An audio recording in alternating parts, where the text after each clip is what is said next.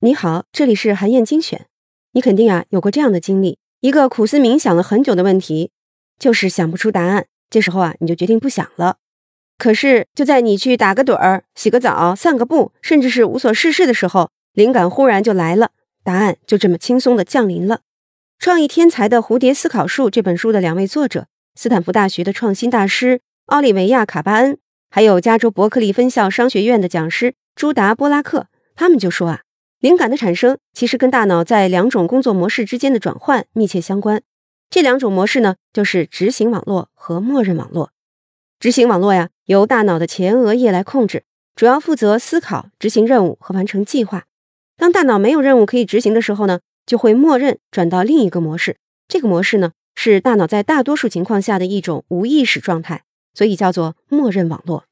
科学家就发现呢。大脑的默认网络里面积攒了很多的信息边角料，比如昨天看的画展、前天听到的段子、今天路上遇到的一个人等等。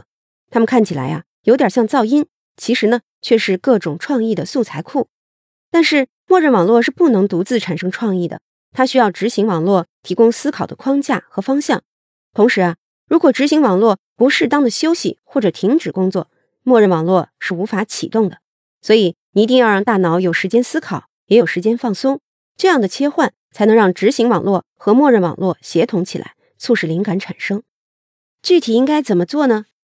其实啊，就是要想办法让大脑进入到一种有目的的放松状态。它不同于完全的放松，而是默认网络带着一定的思考方向，在放松的状态下，随机组合那些看似不相关的概念，来产生灵感。有一种叫做思维漫步的方法，就特别好用。简单来讲呢。就是你带着某个问题去散个步。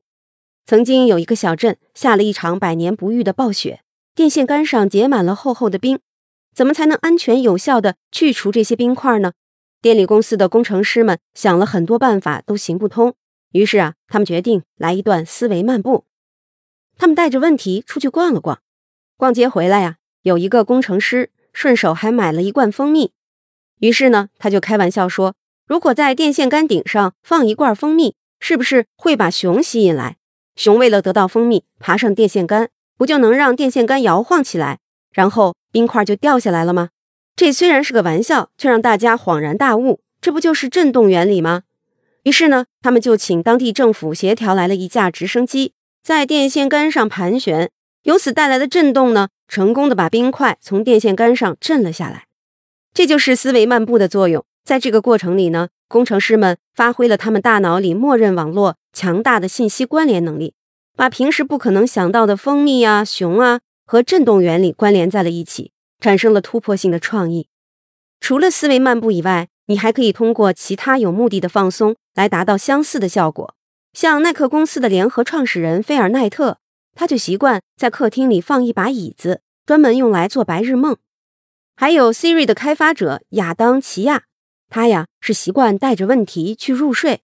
如果说大脑的执行网络好像是聚光模式，那么默认网络就是散光模式。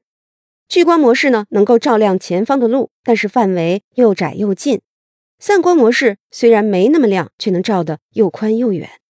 只有学会在这两种模式之间切换，让它们优势互补，才能够发现更多的精彩，收获更多的惊喜。好，以上啊就是我为你分享的内容。我在阅读资料里为你准备了本期音频的金句卡片，欢迎你保存和转发，更欢迎你在评论区留言分享你的精彩观点。韩燕精选，明天见。